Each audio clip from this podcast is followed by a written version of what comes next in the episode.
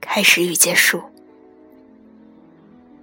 最近流行性感冒再度成为话题，人人都有一本遭遇战的经，好似他是一个具体的对手，当然，他并不是。虽然每个人几乎有自己一套被传染的方式，大家的唯一共同点是，没有人可免疫。这让我有了另一层联想。每回当我意识到我要开始感冒的时候，我便明白，他一定会来。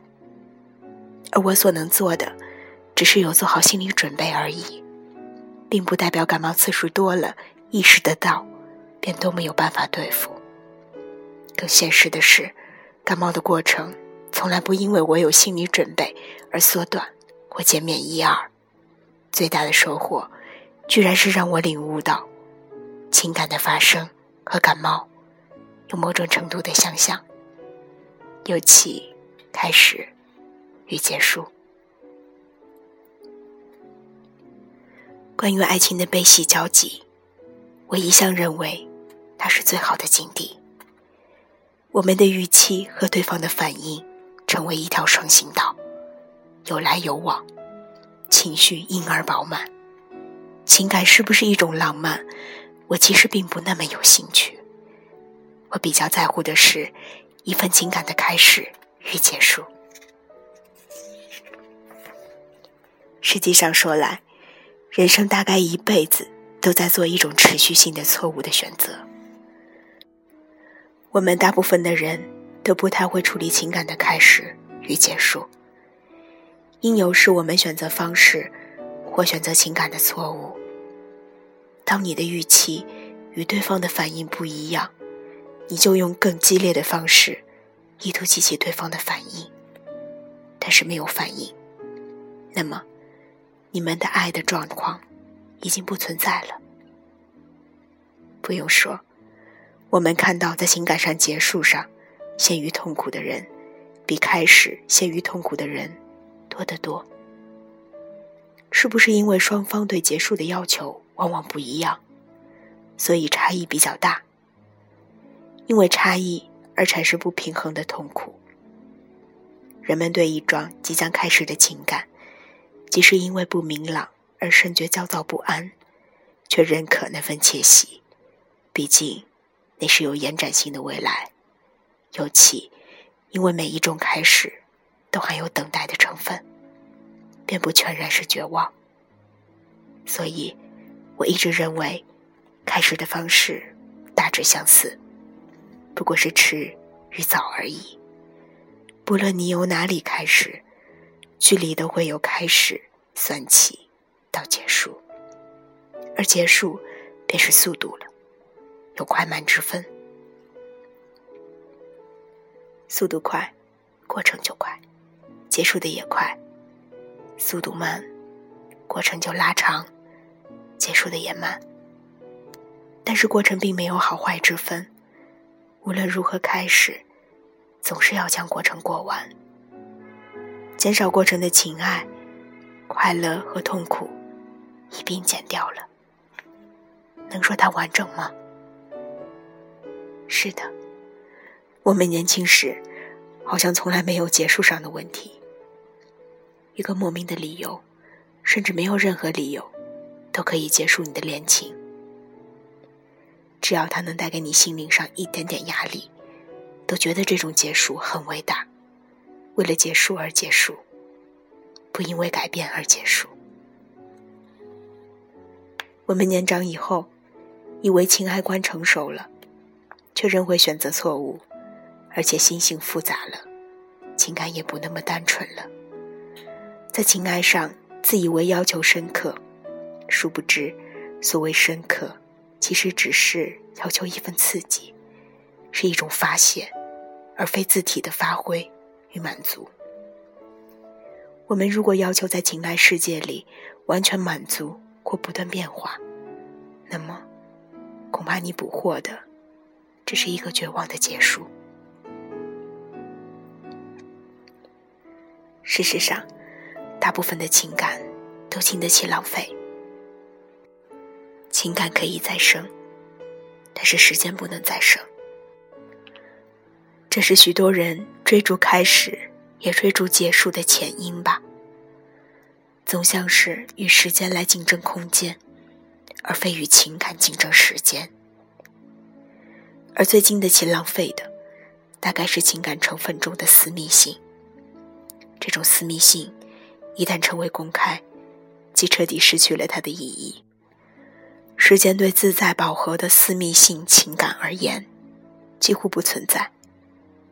时间不会对这种情感方式产生威胁。情人们在这份孤独中感觉到情感的重量与庞然。这类情爱的结束，完全因为孤独感不存在了。相对于私密性的消失，而自然结束爱，为了轰轰烈烈的爱而结束，希望轰轰烈烈而结束的心理，恐怕是以为这就是深刻。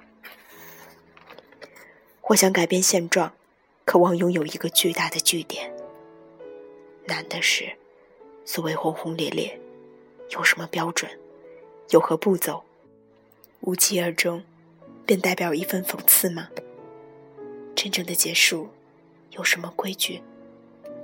彼此再也不爱了，再也不见面了，在达到结束的这个目的地前，一切为结束而动吗？设计性的结束过程，使得前面的情感付出变得意义模糊。如果已经意识到非结束不可了，却仍要振奋起生于不活泼的情感声浪，这种挣扎恐怕比爱的当后还费力。我们跑五千公尺已经精疲力竭，却仍要奋力做最后的冲刺，求的无非是速度记录。结束本身已经是一种速度，跟他争什么呢？而中间的距离何尝缩短？相反，如果不去选择自然的行走，用跑四千公尺的速度跑百米，并且经过所有过程，人的行为便从容得多，有个平静的结束，也不必去赶速度。我们姑且相信，在爱的行为准则里，是动辄得救吧。无论你是一次选择，或者多次选择，都无法避免掉挣扎。所有的挣扎，除了抵消爱的力量，无非代表不甘心。在情爱的世界里，有什么甘心不甘心呢？愉悦的开始，并不保证会有个完满的结束。能结束的时候不结束，不一定是错；不能结束的时候结束，不一定对。真正的爱，究竟有没有开始与结束之分？有这么明确的划分吗？没有答案。我们所能知道的划分是：有开始，有结束。人类的情感才有节制。或者，在爱情的过程中，我们最大的问题是有意无意中培养了我们的情感习惯。我们带着这些习惯与生活糅合在一起，我们哪里知道，我们可能有最好的生活，但是没有最好的爱情。爱情不能跟别人拥有的比较，也不能跟任何自己的比较，尤其不能跟生活比较。没有比爱情更抽象的事物了，而生活。或生命本身，却如此实际。可贵的是，我们可以用抽象填充实体；可怕的是，抽象的习惯，却可以培养成为一种好似实体的存在。我们到底是在培养我们的生活习惯，还是在培养爱？当你能改变你的习惯，便改变了你的爱。也才能拥有假象的真正结束吧。至于如何开始，从来没有人知道的，比如何结束来得多。